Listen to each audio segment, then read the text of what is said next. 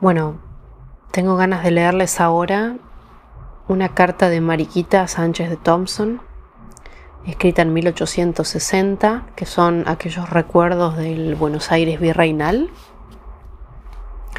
donde Mariquita describe a las milicias porteñas y a las inglesas en el periodo de, las invasiones inglesas.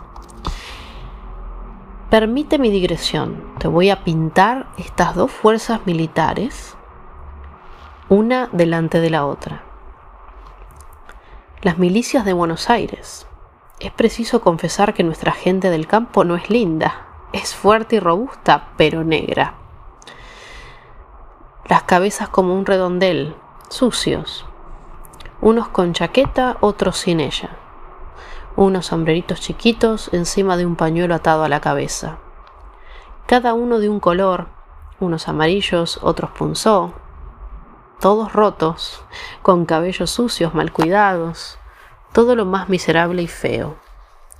Las armas sucias, imposibles dar ahora una idea de estas tropas. Al verlas aquel día tremendo, dije a una persona de mi intimidad, si no se asustan los ingleses al ver esto, no hay esperanza.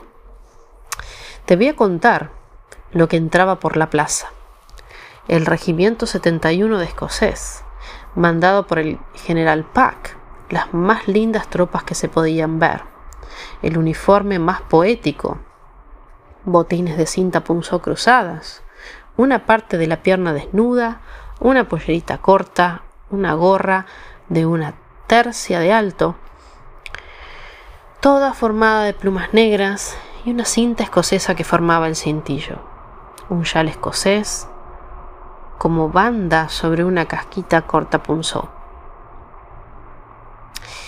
Es lindo el uniforme, sobre la más bella juventud, sobre caras de nieve, la limpieza de esas tropas admirables. ¡Qué contraste tan grande! El regimiento del Fijo conservaba aún en Buenos Aires toda la vieja costumbre de coleta larga, casaca azul. Todo eso ya muy usado. El regimiento de dragones era más a la moda.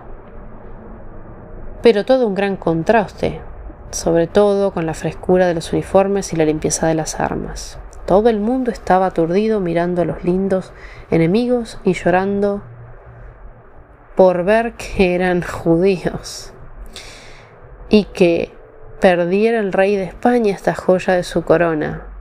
Esta era la frase, nadie lloraba por sí, sino por el rey y por la religión.